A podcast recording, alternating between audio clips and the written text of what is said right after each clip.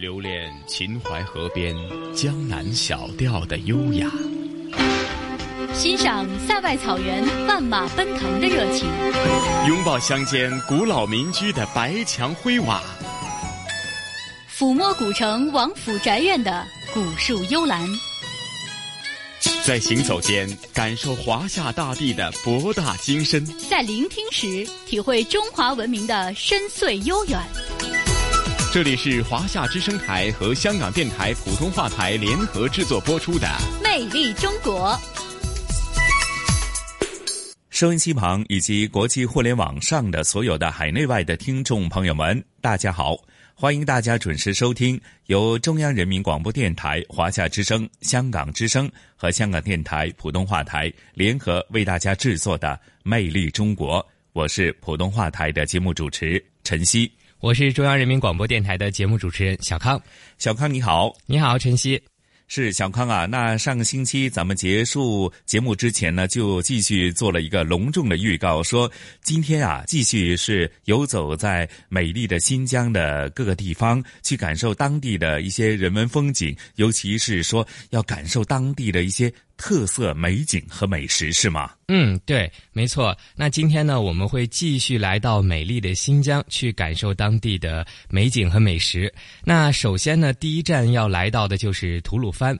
提到吐鲁番，我相信大家脑海里一定会浮现两个词啊，一个就是火焰山，另一个呢就是吐鲁番的葡萄。是。那这次的主题火热经济就与火焰山和葡萄是息息相关的。嗯。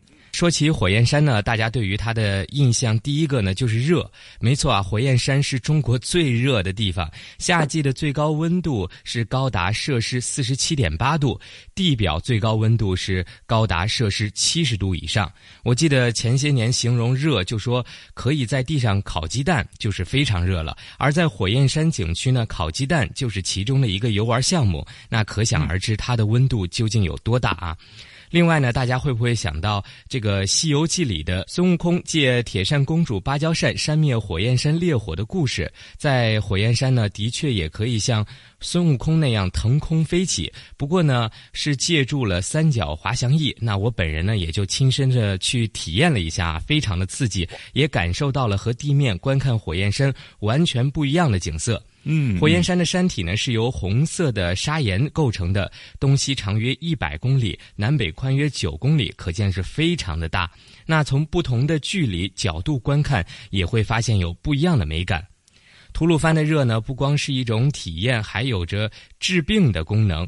不知道大家有没有听说过一种叫做沙疗的体验啊？那这种沙疗究竟是什么样的方式，又会达到怎样的效果？那一会儿的节目里会具体体现，我先暂时的保密。是小康啊。那说到吐鲁番，那自然刚刚也提到，就是吐鲁番的这个独特的地理环境呢，也造就了它的葡萄是举世闻名。那这一次你自己有没有亲身去这个葡萄园去摘葡萄，以及尝了尝这个美味的吐鲁番的葡萄呢？嗯，去了吐鲁番，当然要品尝一下吐鲁番的葡萄啊，它的甜度是非常的高，而且在吐鲁番当地呢，会有这个葡萄的公园，在那里呢，游人可以随意的去品尝葡萄啊，只要不打包带走啊，可以在那边吃个够。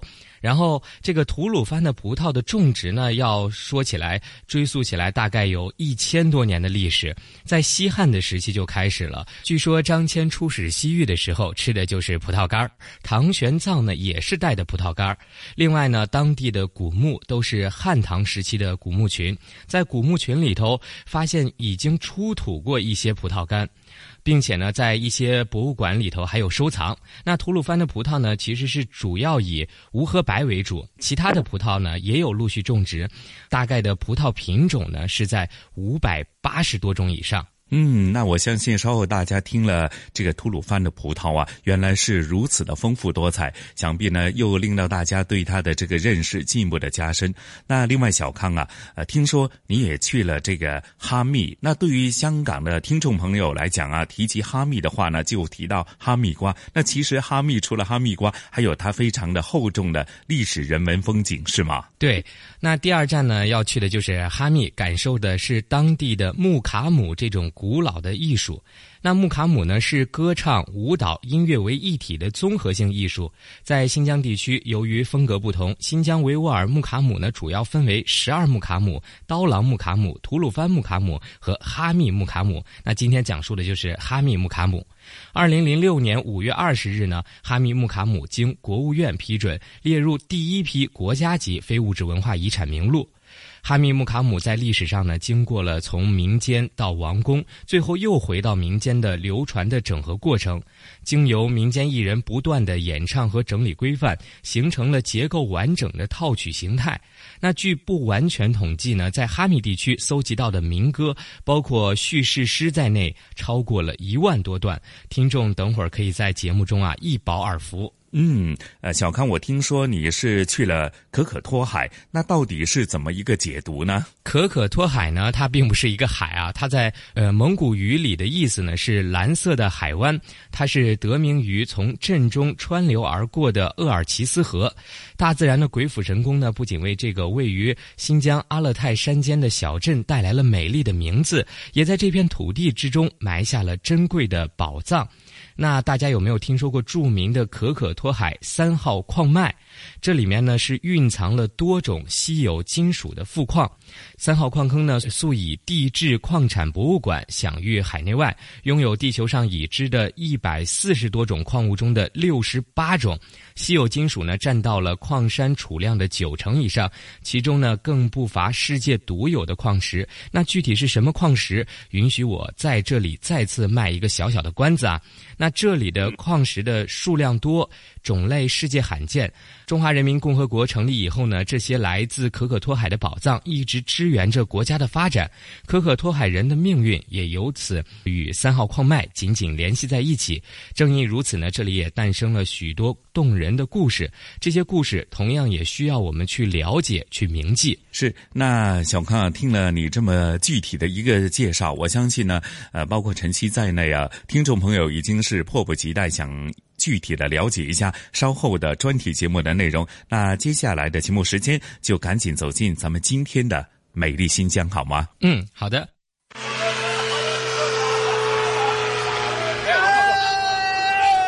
在新疆吐鲁番的火焰山，央广记者贾小康有了一次特别的体验。他人生第一次坐上了滑翔翼，飞上了火焰山的上空。在《西游记》里，孙悟空曾经腾起云彩飞到空中，想看看这火焰山到底是个什么样子的存在。贾小康很幸运地拥有了和孙悟空一样的视角，只不过呢，《西游记》里的孙悟空忙着借芭蕉扇来扇灭火焰山上的熊熊大火，而贾小康则是腾空而起，看到了新疆这个有着火州之称的著名城市吐鲁番。哇，可以可以可以可以可以，非常好。怎么样？啊，我先谈一下飞行感受啊。我刚才可能起飞那一瞬间，可能在呃四五秒之内就达到了八十迈，所以有强烈的推背感。然后那个风会迎面的吹过来，但是驾驶是非常的平稳。然后飞到天空之上呢，我们的平均的高度应该是在五百米左右，最高的时候上到了一千米。然后我们环绕了整个这个火焰山的景区，然后在天空上看和在我们。地上看是完全不一样的景色。首先就是区分的话，就是这边是火焰山的这个景区是荒漠，好像寸草不生啊。但是在那边是一片的农田，所以这个对比感强烈的反差特别的大。然后，吐鲁番市位于新疆维吾尔自治区中部，从空中看是天山东部一个东西横置的形如橄榄状的山间盆地，四面环山。而在盆地的北部边缘，便是赫赫有名的火焰山。每年都有大量的游客被火焰山吸引，来这里体验一下极致的热到底是一种什么感觉。这个地方全部叫火焰山，而火焰山最壮观的、最绚丽的地方是前山，后面称为后山。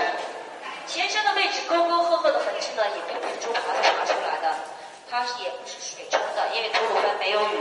那这沟沟壑壑的痕迹是怎么来的呢？是由于绕山运动，山顶山段。我们来过吐鲁番的，留下了很多的文学作品。我们的左手边，唐僧都是来过西域，来过火焰山在维吾尔语里被称为克孜勒塔格，意思是红山。山长一百多公里，最宽处达十公里，海拔五百米左右，主峰海拔八百三十一点七米。火焰山铜山秃岭，寸草不生，飞鸟匿踪。每当盛夏，红日当空，赤褐色的山体在烈日照射下，砂岩灼灼闪光，炽热的气流翻滚上升，就像烈焰熊熊，火舌聊天，所以有了火焰山这个名字。吐鲁番火焰山旅游股份公司总经理米少军介绍说：“游客到这里来，就是来体验这里的热。”就是因为这种热的体验吧。你比方这个沙子烤鸡蛋，全靠太阳辐射，因为温度比较高嘛，它夏天的温度，我们去年创造了一个极致温度八十九度，就太阳底下这温度，啊，所以说在底下烤鸡蛋呢非常方便。这个游客呢带一种印象比较深一些。火焰山的入门处竖立着一个巨大的金箍棒，转过来一看，才发现这原来是一个巨型的温度计，实时记录着火焰山的温度。水银柱到达五十多度属于常态，人们来到火焰山似乎也不再怕热了。你们是从哪里来啊？从天津来的。嗯，怎么想到来火焰山来玩？就是觉得新疆的美景挺好的，就过来看看。就是有点遗憾，不红啊山。到了吐鲁番就是奔着热来的。平常人们遇到高温要躲进空调房里，而在吐鲁番，人们反而在全心拥抱这里的热。热不仅体现在火焰山上，还体现在这里的沙子上。这一次，央广记者黄艳玲也有了自己人生当中的第一次体验沙疗。好了，我现在刚换了衣服，要出去做沙疗。那现在看见我现在穿的这个蓝色的衣服呢，就刚换的，就是要做沙疗，然后特意换的衣服。推在下面，然后屁股这儿凑在那儿。我也戴。我都已经觉得挺冒汗了，舒服吧？挺舒服的，热热的感觉。对，我觉得尤其脚的那一块。嗯。吐鲁番市维吾尔医医院院长沙塔尔库尔班。这个沙疗的历史比较悠久，是维吾尔医的一个一部分，就是在吐鲁番长期生活的，在吐鲁番人民。在生活当中不断的积累的一个一个一个方法，主要是在每一年的六七八这三个月的时间，这个阳光，呃，照射到沙子表面以后，沙子的温度可以达到四十二到四十七度左右，最高的时候可以达到八十度。所以我们沙料在上午和这个下午、中午的时候不让卖，因为中午的时候因为它是特别热，也有好多病人要中暑，呃，所以我们。呃，在上午的十一点到一点钟，呃，下午的五点到八点这个之间，要卖。吐鲁番的沙子基本上全是黑颜色的，是因为在里面的成分是决定的。沙子的里头主要成分是铁和瓷、锰等等这样金属比较多一点，所以它颜色是黑的。沙料是卖了以后。通过皮肤可以吸收那微量元素，可以吸收到血液循环，然后促进血液循环，呃，这样就有一个治疗的作用。做了沙疗，出了一身透汗，感觉整个身体都轻盈了很多。走在吐鲁番的街头，记者刘文艳也有了自己人生第一次体验。走进了街边的葡萄园，从葡萄藤上自己摘了葡萄吃。别担心，这里的葡萄可以免费进园去吃，只是不可以带走。可以尝一个吗？可以，因为这秋季葡萄糖分都已经上来了，特别甜。真的好甜哦！这个就叫无核白是吗？对，这是无核白葡萄，糖分现在都达到百分之二十二到百分之二十四了，啊，糖分是比较高的。等到采摘的时候能达到多少？现在这个糖分就已经在这个度数了。如果酿成葡萄干，它的饱满度是特别好的。那我估计等到过一阵儿的话，就会游客来采摘葡萄了，是吧？嗯，对。这边如果看到他们都会自行进来，然后观赏呀、游玩呀、采摘那样子。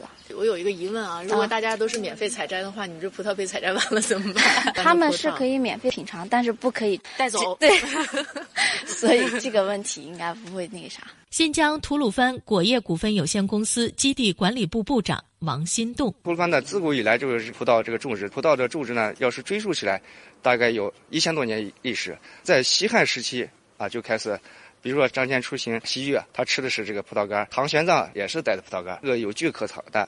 古墓都是唐汉时期的古墓群，在古墓群里头已经是出土一些这个葡萄干，还有葡萄藤蔓，这都在博物馆，包括咱们吐鲁番的博物馆和新疆自区的博物馆都有收藏的。这个大家可以看到，包括它那是制作葡萄干的工艺，那时间已经是普及了。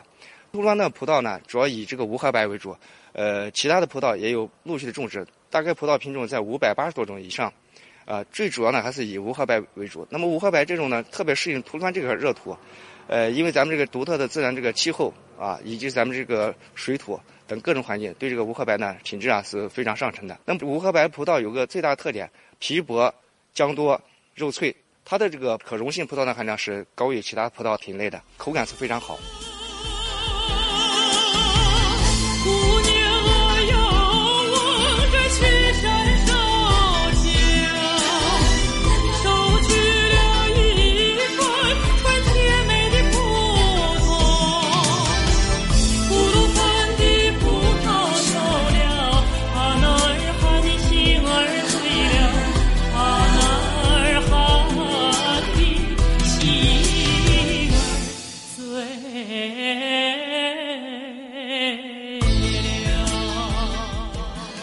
吐鲁番的葡萄产量大，品质高，也成为吐鲁番的代表。吐鲁番的居民会将葡萄做成葡萄干儿，加上馕，就是当地有特色的早餐。走进吐鲁番的葡萄干晾房，人们正忙着将新鲜的葡萄挂到架子上。他们现在正在往这个上面挂，准备阴干是吧？对，准备阴干。你看，这就是晾房，咱们已经进到晾房的内部了。咱们大家可以看到，这进到里头以后呢，当地老百姓呢正在紧张的在这个晾晒葡萄干儿。呃，我们进到晾房里头就没有那种这个热的感觉了吧？非常凉爽。这是因为是咱们周边的这个墙啊，四周都是通透的，它是自然风进行这个流通啊。咱们这个葡萄干是经过这个呃农民采摘回来进晾房，进晾房再。通过咱们老百姓这种工序，去搭到这个特制的刺上，经过这个十五天左右的这个自然风的吹啊，它就会给干透，然后采摘下来，经过后工序，就是我们在市场或者商超见的这个绿杆。大家可以看这些，这是我们已经挂到刺上面的这个葡萄。这个刺就指的是铁丝，是不是？是挂钩制成这种，相当于一个一个网状的一个格，能把葡萄呢能自然给。挂到上面，也就是我们搭到上面，通过这个风的吹干，它就会能自然，啊干透。吐鲁番因为日照时间长，昼夜温差大，水果中的糖分极大程度上被保留下来。这种甜蜜的味道已经通过以葡萄干为代表的各种果品传递到了全国乃至全世界。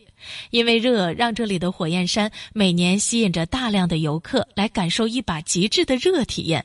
因为热，让沙子的灼烫驱走了身体上的寒痛。火热的天气是大自然给予吐鲁番的馈赠，而吐鲁番人民也在火热的天气里找到了自己的优势和发展方向。火热经济正在火热进行。木卡姆是歌唱、舞蹈、音乐为一体的综合性艺术。在新疆地区，由于风格不同，新疆维吾尔木卡姆主要分为十二木卡姆、刀郎木卡姆、吐鲁番木卡姆和哈密木卡姆。二零零六年五月二十号，哈密木卡姆经国务院批准列入第一批国家级非物质文化遗产名录。盛大的古尔邦节刚刚过后的一个上午，记者走进哈密木卡姆传承中心。观看了一场哈密木卡姆演出，演员身穿亮丽的民族特色服装，打着手鼓打谱，拉着艾杰克，弹着热瓦甫，在民族特色乐器伴奏下载歌载舞，举手投足间洋溢着热情与活力。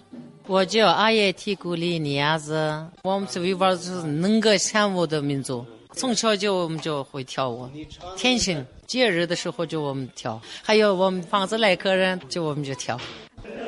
我的名字萨丹提阿木提，您今年多大了呀？五十六了。你是从什么时候开始学唱歌的？啊，我是从小就唱歌，唱的是哈密民歌，歌颂生活的爱情都有。我我叫可伊木马尔。刚才你们演奏的时候，是有一些除了你们传统的维吾尔族的音乐之外，还是不是还有加入了一些广东的一些音乐？对，那个步步高嘛，对吧？我们都喜欢。我们在广东零一年开始开始啊零一就去过广东，去过好几次，做了好几次这个文化交流，所以当时就觉得特别好听。对，然后就演一个新的东西出来嘛，这广东音乐融到这个里头更美了。哈密木卡姆深沉缓慢的古典叙颂歌曲，热烈欢快的民间舞蹈音乐，显示出鲜明的民族特色和强烈的感染力。来自甘肃和西安的张庆龄和朱明，在演出最后的互动环节，甚至加入到载歌载舞当中。第一次近距离接触到哈密木卡姆，就陶醉其中了。这个体验的怎么样？非常不错，可以跳起来。欢乐无比，新疆舞跳起来热情奔放，哎 呀，旋律非常好，悠远流长的那种那个韵味特别好，呀，这个一定要传承下去。这种民族的东西就是世界的，是吧？反正听了以后感觉特别好。印象最深的，觉得最好看的是哪个？引擎到盖头一掀一看，挺灰色的，挺好的。娶亲的一个那种民俗，呃，迎亲的一个过程吧，但是好像没有什么陪嫁啊。第一次看，身临其境比较好一些。哎，以前从电视上看没有这么震撼吧，而且这么近距离的感受这种气氛啊，原汁原味民族的东西多好啊！哈密木卡姆是一种历史悠久、篇幅宏大、结构完整的大型维吾尔音乐套曲。共有琼多尔木卡姆、乌鲁克多尔木卡姆等十二套，每套木卡姆均由散板的序唱和四四八七八五节奏的多首歌曲，以及四二节奏的多首歌舞曲的结构序列组成。哈密市非物质文化遗产保护中心主任塞买提艾斯拉说：“哈密木卡姆体现了文化多元性的特点。哈密木卡姆的主要特点就是。”一个它全部是那个民间歌谣，来自都是民间生活来的历史故事。第二是呢，它的伴奏的乐器都不一样。这个哈密哀家跟哈密饶瓦不是新疆各乐器里面是独一无二的，这是我们的中原文化、汉文化和我们的这个维吾尔文化很象征的一个载体。有点像啊呀，有点二十，二胡对。嗯，原来这是哈密木卡姆和内地，就是经常来往。这个我们木卡姆歌词里面有普通话，可能你们听说过。姐姐好吗？妹妹好，哪个漂亮哪个好？就这个是我们哈密木卡姆歌词里面唱的。还有一个特点呢，哈密木卡姆十二木卡姆里面最古老的、最完整的一个木卡姆。比如说，还还有了木卡姆里面十五。歌曲组成的，这个其中三种是历史歌曲，三首为爱情歌曲，九首为生活歌曲。哈密木卡姆全部唱完有最长就是现在目前是我们国家级传承阿塞蒂木达的那个抢救声记录，最近就是搞完了。这样的话呢，三十三个小时左右。哈密木卡姆在历史上经过了从民间到王宫，最后又回到民间的流传整合过程，经由民间艺人的不断演唱和整理规范，形成了结构完整的套曲形态。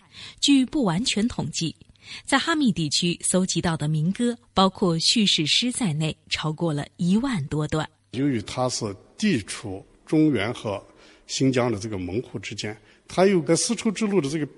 通道上呢，就是我姑且给它定名为一种通道文化，就是连通东西文化的一个通道，各种文化在这儿交流交汇，形成了一种独有的自然的一种文化。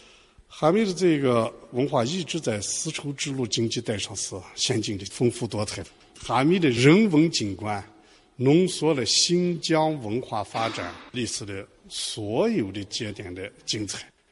哈密市民俗研究院院长王艳荣说：“哈密木卡姆音乐和维吾尔民族精神、民族心理、民族习俗、民族道德风尚紧密地结合在一起，融为一体，音乐扣人心弦。那些维吾尔族大娘大婶们，就用他们手中的艾杰克呀、手鼓呀，唱的京剧、豫剧。”唱着我们那些验收的专家热泪盈眶的，被基层的群众感动流泪的，本位的、本真的这些东西，这都是以前我们丝路文化延续到今留下来的一种精神之魂。他们可能把十二木卡姆的套曲忘了，但是他们的红歌，还有他们的内地戏曲的演唱，非常精彩，别有风味。目前，哈密木卡姆传承人有四百多人。受现代化进程的影响，当代维吾尔族人民的审美情趣不断发生变化。对于如何采取有效措施对木卡姆进行保护和传承，塞买提艾斯拉主任和王艳荣院长分别做了这样的解读：这个木卡姆的，它原来是老百姓自己创造，现在我们怎么能保护这个东西？这是舞台上的保护，不是保护；立档案也不是保护。真正的保护是怎么能，还是民间里头人民群众呃里面保护下来？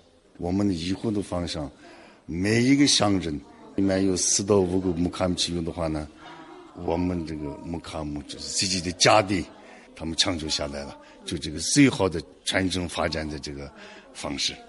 木卡姆的传承，它既是一个。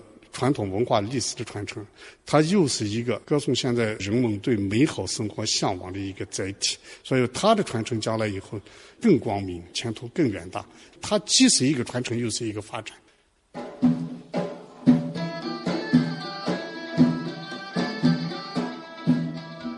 哈密木卡姆作为东西方乐舞文化交流的结晶。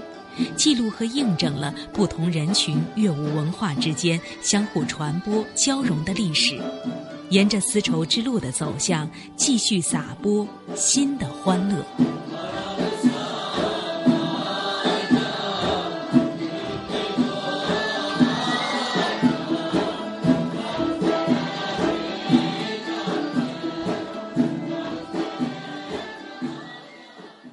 很多游客呢来到可可托海。其实主要的，它奔着是可可托海的这个名字来的。其实我也知道，这着重的点在于最后的这个海字。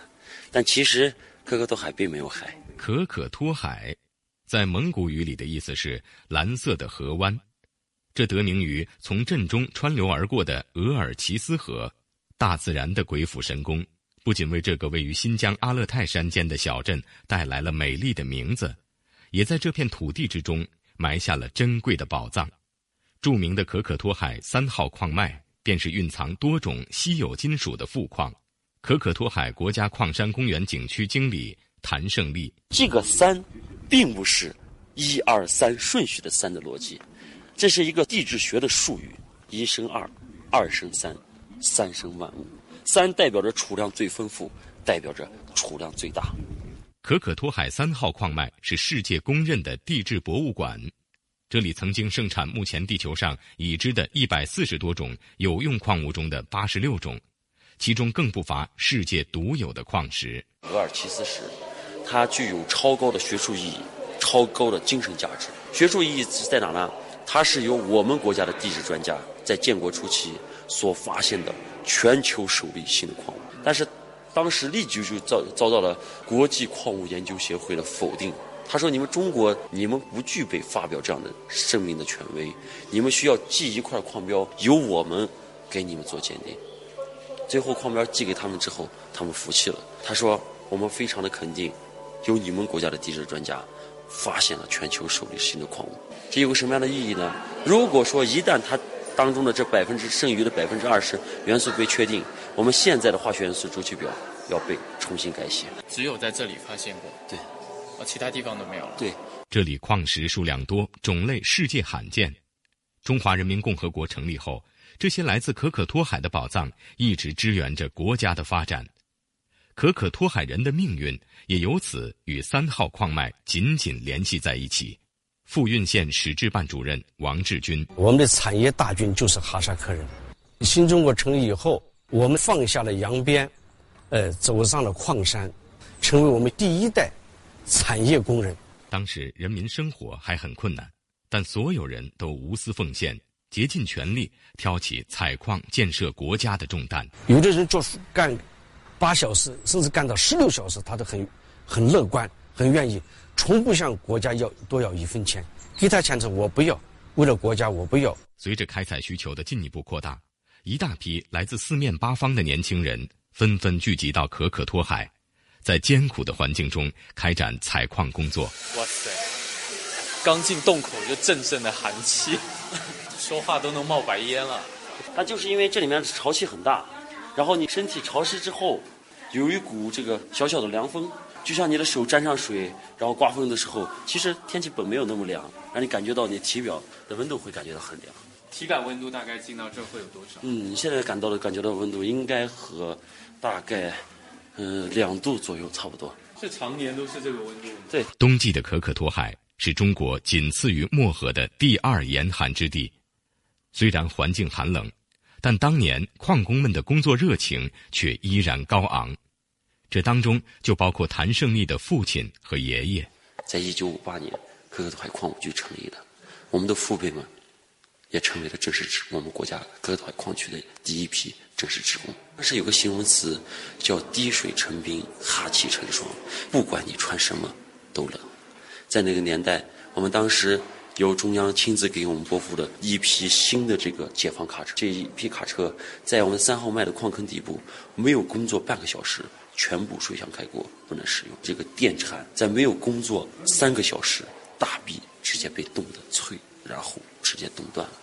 在这里走了一段路，如果说让我们再待下待再多待一个小时，可能等会儿我们就受不了了。但是就是在这样的条件下。那些前辈们要在这里连续作业十几个小时，每年超额完成百分之两百、百分之三百的任务。可可托海矿坑开采最繁忙的时候，正值三年自然灾害，矿区粮食定量供应，吃着最简单的饭菜，承担着最艰巨的使命。在三年自然灾害期间，全国的粮食都非常非常的紧张。在可可托海，虽然说保障非常非常的高，但在那个年代。同样是粮食不够吃，蒸出来的馍馍都是黑色的。这个馍馍吃多了会对你的肠道造成阻碍，而导致死亡，非常的危险。每顿饭仅能吃到两个馍馍，一碗糊糊。即使在如此恶劣的环境下，三号矿脉依然没有一天停产。铁人王进喜的那句名言：“有条件就要上，没条件创造条件也要上。”也是当时可可托海矿工们响亮的口号。在这个位置呢，这有两名前辈用了非常非常当时非常先进的摩托钻，然后这边呢有两个前辈拿了非常原始的工具。但是在这个矿洞当中，每天的工作任务都这么的紧迫，为什么在场面当中会有人用先进的工具，还会有人用这些非常原始的工具呢？那其实这个摩托钻虽然非常的先进，但是他大概需要工作一到两个小时，就必须要换下来休息。在休息的过程中，这两名前辈依然心里想着他心中的那份事业，自己回家找了一些原始的工具，在休息的时候也要进行劳动。两、一、起爆！一九六四年，中国第一颗原子弹爆炸成功；一九六七年，第一颗氢弹试爆成功；一九七零年，中国自主研制的第一颗人造地球卫星“东方红一号”升空。两弹一星等尖端科技研发所需要的稀有金属原料，大部分来自于可可托海三号矿坑，因而也被称为共和国的英雄矿。在那个年代，他们心中都有一个梦想，这个梦想是什么呢？他们都想建造一个强大的国，建造一个安稳的家。经过半个多世纪的采掘，三号矿脉由原先高出地表两百多米的山峦。变成深达二百五十米的巨大矿坑，坑壁上起伏的坡道呈螺旋状攀升，令每一个驻足于这个世界最大矿坑前的人们忍不住想要探寻它曾经辉煌的过往。一九九九年十一月，可可托海矿坑正式停采，此后，可可托海人经过十多年的努力。使这个曾经创造过无数辉煌成绩的中国地质圣坑拥有了新的身份。联合国教科文组织执行局第二百零一次会议决定，正式批准中国国土资源部和中国联合国教科文组织全国委员会于二零一五年申报的新疆可可托海国家地质公园加入世界地质公园网络。成为我国第三十五个联合国教科文组织世界地质公园。曾经车轮滚滚、热火朝天的景象渐渐在小镇中散去，但这里依然生活着六千多人，他们大多是当年的退休矿工和矿工的后代。当年精壮的汉子们，如今已经白发苍苍，他们的后代愿意称自己“矿二代”“矿三代”。延续可可托海矿山人的基因，继续为矿区服务。谭胜利便是其中之一。就很多人都觉得，一个年轻人回到一个矿山小镇，会有个什么样的前景？我觉得现在这个年代，如果你想把自己饿死，很难很难。但是你想要找到一份自己心甘去去奉献的事业，很不容易。我既可以一边宣传曾经。我父辈们的故事，另外还能尽自己的一份力，把我的家乡搞得越来越好，让以前被深藏或掩埋的故事继续流传。那些关于三号矿脉的故事，并没有因为时光的流逝而褪色，反而被更多人所熟知。如今，巨大的矿坑已和小镇优美的风光一起成了可可托海引以为傲的象征。地底下的矿石宝藏虽然被暂时封存。但可可托海人勇于担当、无私奉献的精神，依然熠熠生辉，感染着各方游客。为什么会想到过来这边看？这个矿产这么丰富，很很难得，而且当年的环境这么艰苦，应该讲都是伟业啊。工人们真的很，确实是个很伟大的一个事业，确实是非常震撼。很多的矿都应该是比较艰苦的，但是像这么大的规模的量，确实是一个。为国家做了很大的贡献，一代一代的献也献出了他们自己的青春，又都在这块为我们国家的这个稀有金属做出了很大的贡献，又是一次心灵的震撼，又是一种比较深刻的教育。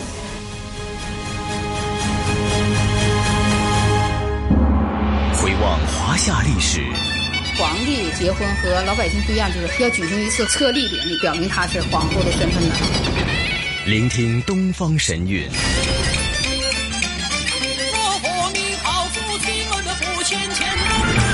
探寻本土文化，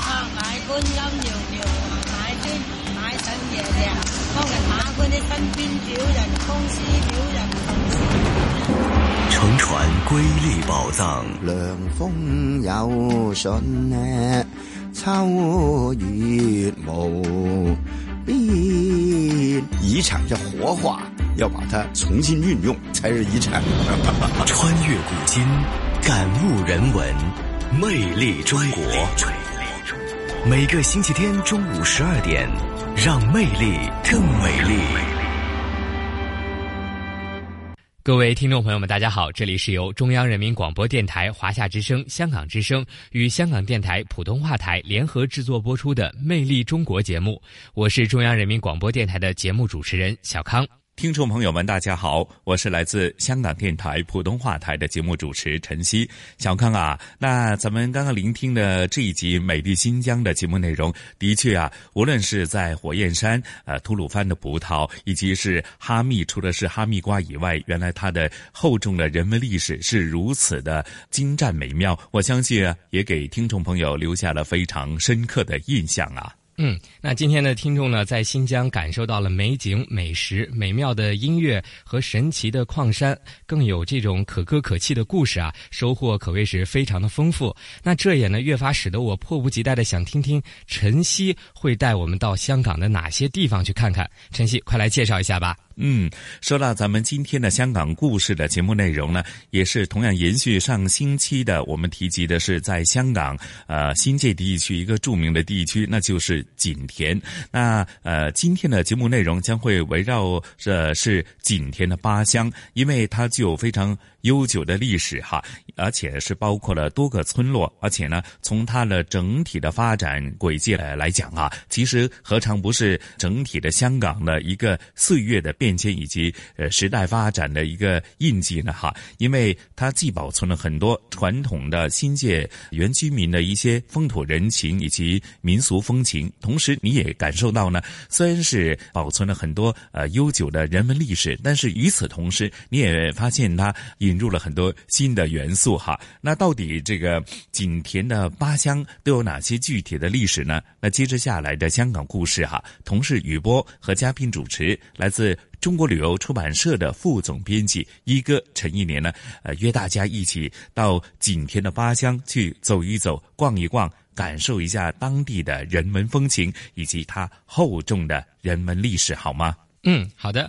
晨曦啊，我还听说不光今天有景田八乡，你是不是还会去到观音山的凌云寺带大家介绍一下？是因为在很多新界地区呢，它有很多道场或者一些寺庙哈，都有它自己非常独特的呃人文历史，甚至呢，它有它独特的魅力来吸引不同的信众。我相信呢，在观音山呢，也会留给大家非常深刻的印象。所以啊，咱们也事不宜迟，马上就出发，聆听今天的香港故事。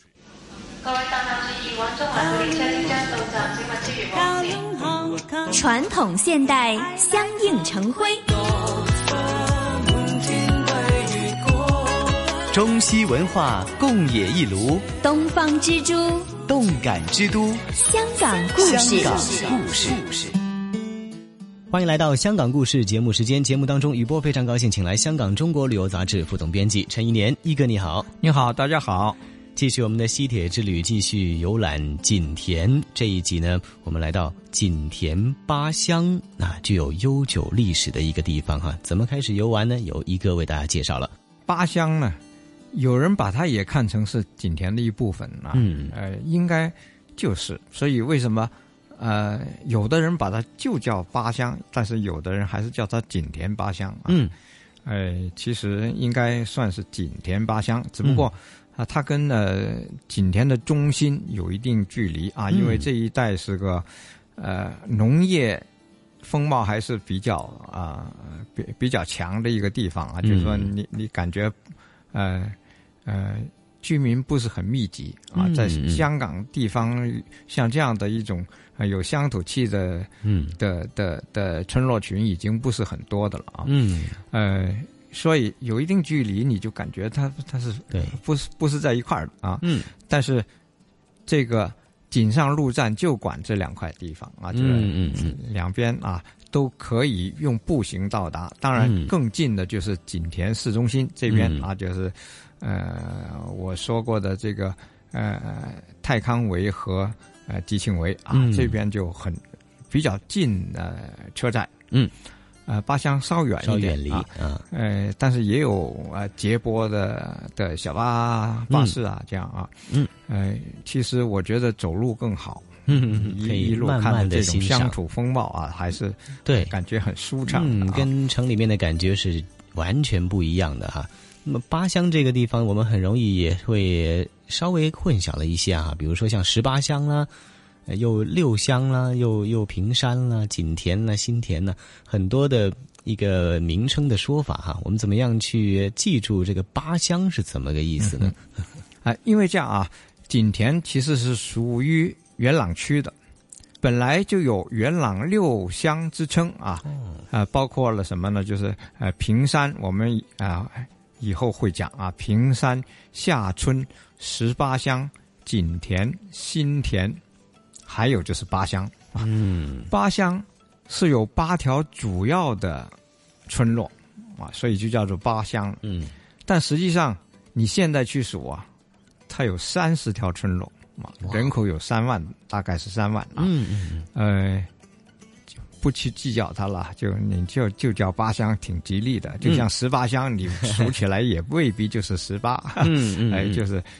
哎，喜欢这个这个数字啊，嗯，好，呃，这里的这个呃乡村风貌呢，这里有很多的农田啊，呃，以前更多了，以前是产稻米、产贡米的，就是给清朝啊给朝廷进贡的这种米啊，当然现在大概已经没有了啊，哎，但是还有很多的菜地、果园啊，我特别我在。过年前我就喜欢到这一带去逛啊。嗯，呃，从呃景田到林村这一带呢，有很多的果园啊，有很多的花圃啊，因为过年之前就是呃花农啊，收获的时候了啊，哎、也有很多果农也在这个时候啊，哎、所以到这一边呢，啊、你你就可以呃看呃很很美的呃花，嗯，哎，特别是桃花，哈哈，呃呃，所以我劝你们就是在这个时间要去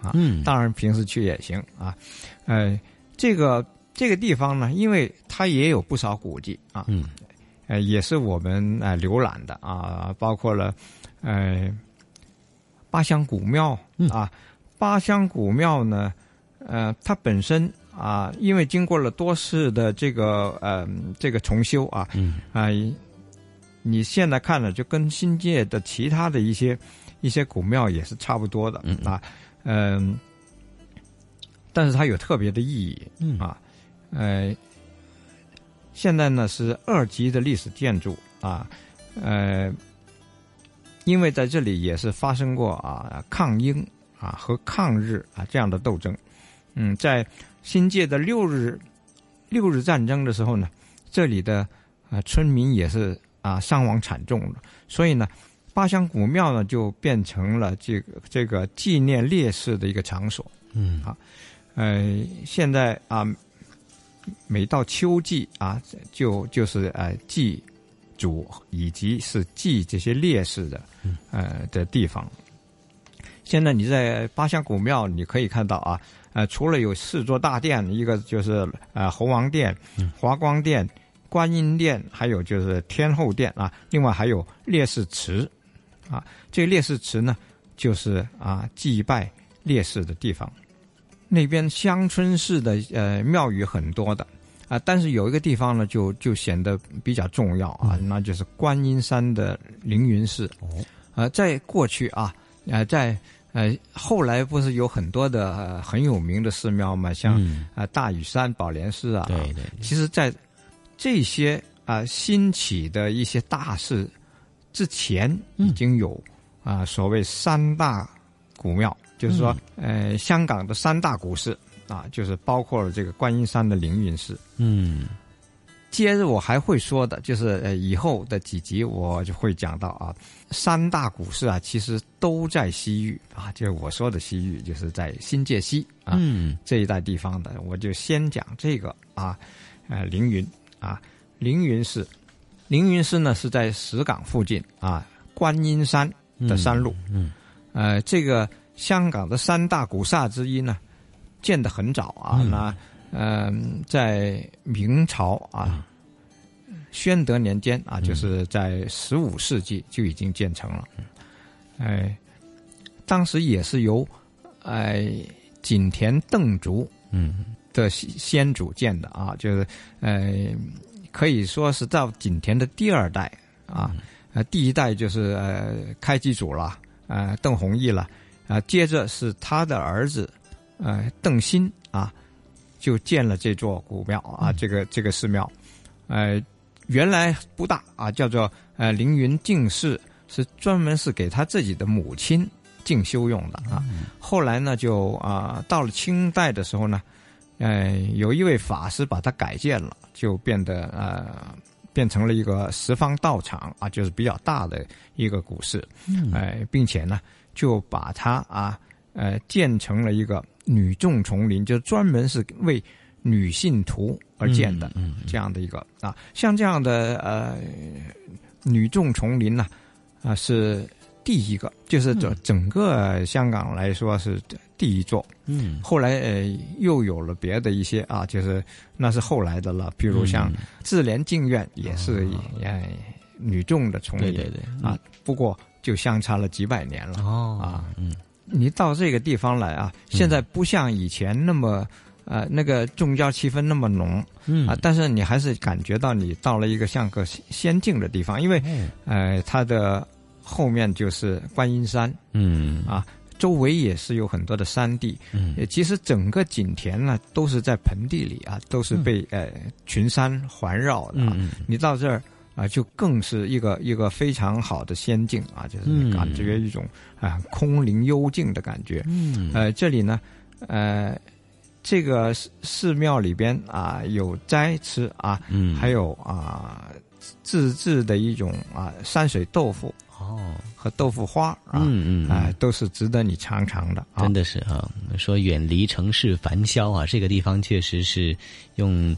呃，乘搭铁路也好了，驾车也好，其实都值得啊。那么到这个地方来探寻一下，来静静心哈。那么无论是呃市民朋友们，我们或者是游客朋友们，都可以来发掘一下，在景田八乡这里，除了有古庙，还有观音山的凌云寺，给自己来一场心灵之旅也不错啊。这集香港故事，非常谢谢一哥带着我们乘西铁由锦上路。来到锦田八乡，说说香港故事。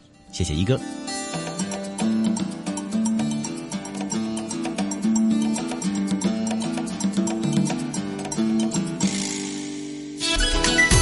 这里是华夏之声台和香港电台普通话台联合制作播出的《魅力中国》。